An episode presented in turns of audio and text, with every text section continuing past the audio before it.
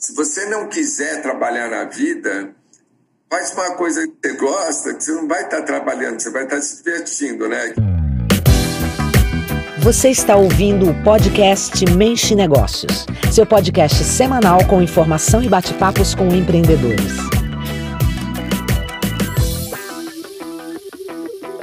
Pessoal, sejam muito bem-vindos ao podcast da Mensch. Eu sou o Rodrigo Boss, eu sou o colunista responsável pela área de negócios da revista Mensch. Nosso convidado de hoje é Ricardo Almeida, ele que é estilista, empresário. Ricardo Almeida, se apresente para nós. Tudo bem, prazer. Aí quem está ouvindo a gente aí. As pessoas acham que eu sou assim, uma pessoa muito séria tal, mas na realidade eu não sou tão sério assim. De brincar com os amigos, fazer muito esporte, jogar tudo quanto é coisa, ping-pong, sinuca, pibolim, futebol, tênis, qualquer coisa, wake, tudo que é esporte eu gosto.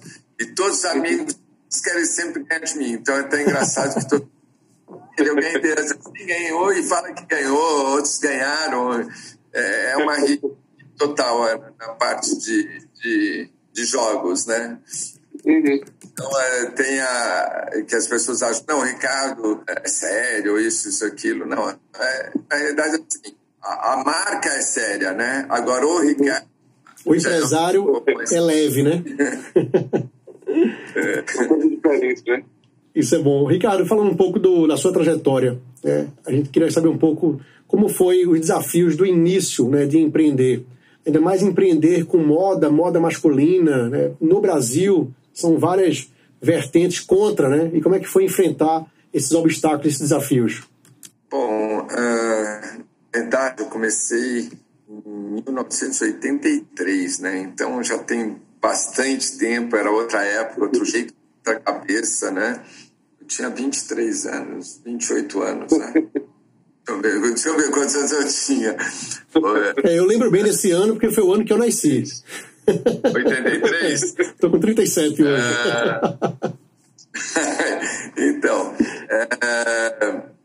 era uma outra época, né? Vamos dizer.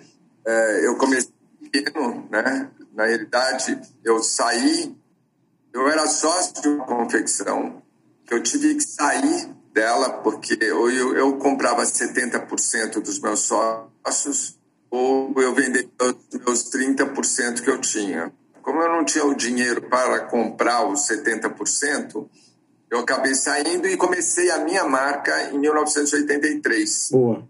Na época foi difícil porque, vamos dizer, as pessoas sempre acham que a pessoa que saiu da marca é o que não é a pessoa e na realidade eu que fazia tudo na outra marca. Então a, a, o começo foi difícil, lógico, você recomeçar foi complicado, mas isso aí, que nem eu te falei, foi em 1983 que eu fiz. No fundo da minha casa eu tinha uma edícula, né? E montei uma pequena fabriquinha lá até arrumar um local para eu alugar o imóvel e começar um, um, todo. Então, comecei com cinco, cinco funcionários, né? Que saíram da outra comigo e a gente começou, né? Fazer molde, fazer as peças piloto, lançar a coleção porque eu vendia para todos para todos não, para vários lojistas, né, no Brasil. Então eu comecei dessa maneira, recomecei, vamos dizer, né, quando comigo sozinho, marca Ricardo uhum. Almeida, né? E de lá para cá só crescimento, né? Graças a Deus. E aí sempre foi crescendo, crescendo, então você acaba não sentindo, né? A gente passou, lógico, vários perrengues, né? Eu eu na época vendia para várias marcas, né? Tanto feminino como masculino. Aí o que aconteceu? O mercado pedia assim, roupas mais baratas, né? Por causa de várias crises que o Brasil vinha passando. Eu falava, pô, não, não é o que eu quero, não é para vender mais barato. E eles, mesma margem, né? Porque eles queriam, vamos dizer, baratear o custo, mas eles um preço final e não perder margem, vamos assim dizer, né? E eu não acabava nisso. E eu falava, ó, se vocês forem para esse caminho, eu vou abrir o meu negócio, eu fazer tudo, produzir e vender na minha loja. E acabei fazendo isso em 1991. Né? E eu, por quê? Porque a gente passou por várias crises, né? vários. Uh, plano Collor, o plano Sarney, tudo isso que gerou problemas né, dos lojistas uh, manterem os pedidos, manterem pagamentos, aí isso tudo foi me esquentando a cabeça. Falei, quer saber, vocês ficam perturbando, eu montar minha loja, eu vou fazer do jeito que eu quero, tudo quero importar tecido, eu já sabia que ia abrir importação e fazer o produto mais, mais forte, mais bem feito, de qualidade. E acabei fazendo isso. Então, isso aí foi uma época que eu, lógico, quase quebro, porque eu vendia para vários lojistas.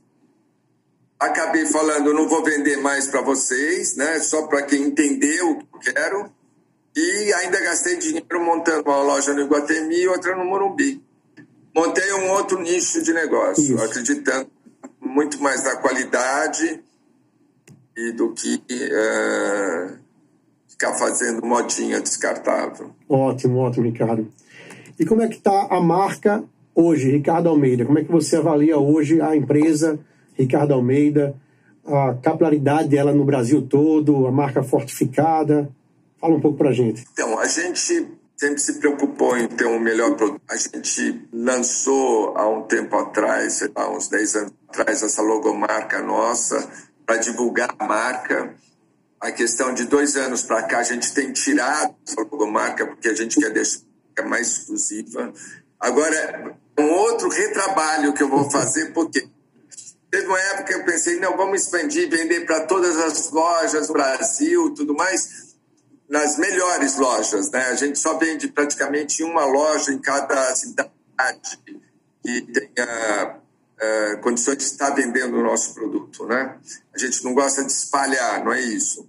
Mas a gente quer elitizar, a gente quer elitizar mais ainda, uh, uh, trabalhando com produtos mais tops ainda, sabe? E tirar a logomarca, porque as pessoas acham que nosso produto todo, é, todo mundo tem acesso, de todo mundo está usando, sabe? A gente, a gente tem muita variedade, então é muito difícil da pessoa cruzar com a mesma roupa com outra pessoa.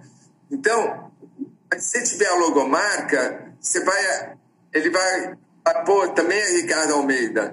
Então a gente deixar que a pessoa que usa saber que é o nosso produto, né? Uma... E não para outra pessoa saber. É, a gente quer atender a necessidade de cada pessoa e não vender que várias pessoas estão usando o nosso produto. Eu, eu poderia que as pessoas mais exigentes têm usado o nosso produto, né? para não muito, uma área de querer é. popularizar a marca. Minha ideia é elitizar mais. Muito bom essa ideia de elitizar mais a marca, né, de não querer expor, né? Querer impor. Né? Então, eu me importo estar usando e não preciso divulgar que estou usando, né? Vai até no contrassenso com as atuais marcas, né? Mas você é sempre muito inovador e não vai ser diferente. Daqui a pouco terá outras marcas seguindo essa ideia, esse parâmetro também. E o empresário. É, o empresário, o, o estilista, né, a pessoa Ricardo Almeida, como é que você se definiria hoje? Bom, uh, eu, assim, sempre fui muito perfeccionista né, nas coisas que eu faço e faço porque gosto. Eu, eu nunca fiz, assim, de dinheiro, né? Então, uh, eu topei fazer essas coisas que as pessoas falavam que não ia dar certo, né? Que trabalhar com os tecidos importados, mais caros e tudo mais. Por quê? Porque eu pensava sempre em fazer uma coisa boa, né? E não a conta de quanto vai custar ou não vai custar, né? E sim, eu, eu sabia que alguém ia entender e iria comprar, né? Mas eu não faria, nunca pensei para ficar trilhardário, né? uh, acaba tendo uma consequência. Você faz um produto bom, vai ter alguém que vai entender aquele produto e vai comprar. Logicamente a variedade, a quantidade ser menor, né? É que nem se você comparar uma Mercedes AMG vai vender muito menos do que um carro de uma marca popular. Né? Uma marca popular vai vender muito mais, porque muito mais gente vai ter acesso àquilo lá. Mas vai dar mais prazer ter a AMG do que a Então, é, é, assim que eu penso, né? É, a gente procurar ser diferente dos outros. É muito bom. E durante essa pandemia, hein, Ricardo, quais foram as lições que essa bendita pandemia tem te trazido? Bom, é, gente, eu sempre falo assim, né? Em tudo a gente tem que é, tentar reverter o ruim, fazer virar bom, né? Do, do limão fazer limonada, né? Ótimo. né? É, eu acabei fazendo a limonada, vamos dizer, na pandemia, foi é, primeiro que eu pude trabalhar muito na parte estrutural da minha empresa. É, desde a parte de modelagem que eu faço, até hoje eu faço vários moldes dentro da empresa, né? Já que eu não tinha que ficar vendo todas as lojas, todos os moldes de clientes meus que eu não estaria atendendo, eu foquei em reformular alguns moldes, principalmente na linha feminina, que a gente vai alavancar bastante agora com a volta das lojas abertas, vamos assim dizer, né?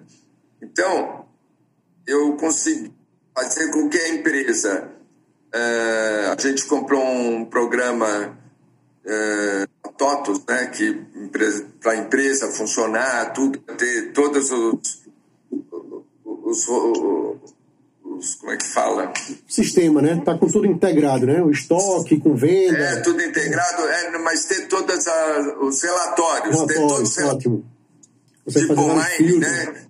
Então eu aproveitei também para fazer a empresa passar a ter todos os online, né? Com esse programa novo que a gente pôs. Então, a gente fez um trabalho de base muito forte, né? fazendo com que a hora que sair a pandemia, a gente consiga alavancar bastante. A outra coisa que aconteceu, a marca ela é muito conhecida por causa da alfaiataria, dos ternos. Isso. Como na pandemia, o que se vende não é tanto terno, porque não tem casamento, a pessoa não faz, a pessoa trabalha, então não usa terno. Então eles conseguiram enxergar que a marca Ricardo Almeida tem jeans, tem polo, tem sapato, tem tênis, tem camisetas, que é Fio 142, uma camiseta assim absurdamente top. Então, eles conseguiram ver que a gente também tem uma outra linha. Porque muitas vezes, como a marca é muito forte na alfaiataria, eles acabam não enxergando isso. Com a pandemia, a venda que a gente gerou na pandemia foi muito em cima disso, porque, lógico que, é, é, eu falei, para trabalhar, ninguém está indo é. trabalhar de terno. Casamentos não está rolando. Também, às vezes a pessoa pode usar um, um paletó, um blazer, ou, ou mesmo até um costume, eh, também não está rolando. Então, a, a, venda nossa foi muito em cima dessa linha sportswear, né? Aquele, e também de, de malha, calças de malha, um monte de, de coisas, né? É, no paralelo a isso, eu estou fazendo mais duas marcas com dois filhos meus, né, que as duas são mais jovens, mas de perfis diferentes. Era para os dois fazerem junto, né, o Ricardo e o Arthur, mas aí um queria uma roupa mais louca, o outro queria uma roupa mais. Cada um fez a sua, e aí o Ricardo se juntou com o Pascolato, o sobrinho da Constância Pascolato, e pensou numa linha, o Arthur pensou em outra linha. Então, aproveitei também para fazer toda a parte de modelagem dessas, dessas duas marcas dos meus filhos. Então, eu usei a pandemia para poder fazer coisas que no meu cotidiano anterior eu não conseguiria, não daria conta. Então, a gente estruturou bastante e a gente vai colher agora quando normalizar, vamos dizer, esse problema de sair e tudo mais. Isso é muito bom. Tanto você como sua equipe foram muito criativos em aproveitar essa pandemia para rever essas questões, para olhar para o mercado, né, para poder trazer novidades e o consumidor também passar a adquirir outros produtos que a Ricardo Almeida tem e que não eram tão visíveis. Né? A gente ficava muito focado, de fato, na alfaiataria, no terno, né? uma coisa mais é, formal, mais work, né? mais trabalho, onde pode ter trabalho ainda, mas com leveza né? e com roupas de qualidade óbvio, né? Sim. O e a gente, por exemplo, uh, acabou, acabou, por exemplo, hoje as lojas estão abertas, ainda hoje eu apurei isso, as lojas estão abertas, que não abriu essa domingo agora, que já estavam abertas antes, tipo assim, Rio de Janeiro, Recife e Curitiba estavam abertas antes, essa última semana vendeu mais do que 2019 a mesma semana, né? E, sem ter uma venda em cima de terno. Né? Então, o que aconteceu? Vai fortalecer muito mais quando voltar o uso da alfaiataria do dia a dia e de, de evento, porque vai somar, vai somar mais. É isso, vai somar. É. É, então, a gente está acreditando num, num crescimento forte. Isso é muito bom. E como é que você concilia hoje o Ricardo empresário, o Ricardo estilista, o Ricardo pai nas atividades paternas de casa, da empresa, né? inclusive com essa questão de isolamento social e agora retomando as atividades comerciais. Como é que você concilia esses vários Ricardos num só? Ah, bom, na realidade, assim, foco muito é em cima de trabalho. Em toda a pandemia, eu fui todos os dias na fábrica, né? É, na época que o mesmo governo tendo liberado as fábricas trabalhando no, na outra, na primeira fase da, da, do Covid, eu acabei tendo os salários do trabalho, deixei em casa, mesmo a gente pagando salário, e fiquei só com funcionários trabalhando junto comigo, fazendo esses moldes. É, a gente fez molde de máscara, é, ah, mas molde de máscara, simples. Não, a gente fez de diversas maneiras, né? Máscaras de jeitos diferentes, tudo mais, materiais diferentes. É, a gente ia acertando esses moldes que eu te falei, tanto no feminino, como dos meus filhos, como a, mesmo a, a, a Ricardo Almeida masculina, né? Hoje mesmo eu fiz, eu finalizei o molde de uma calça de 2022, né? Que vai ser um molde novo de 2022 Pode ser que eu até antecipe, entre com ele agora no segundo semestre de 2021. Então, assim, eu sou uma pessoa assim, primeiro focado no trabalho, né? Que eu já estava dizendo assunto. Bom. Até mas agora lembrei, né? Depois, assim, é, o tempo para mim e para o restante fica em segundo plano.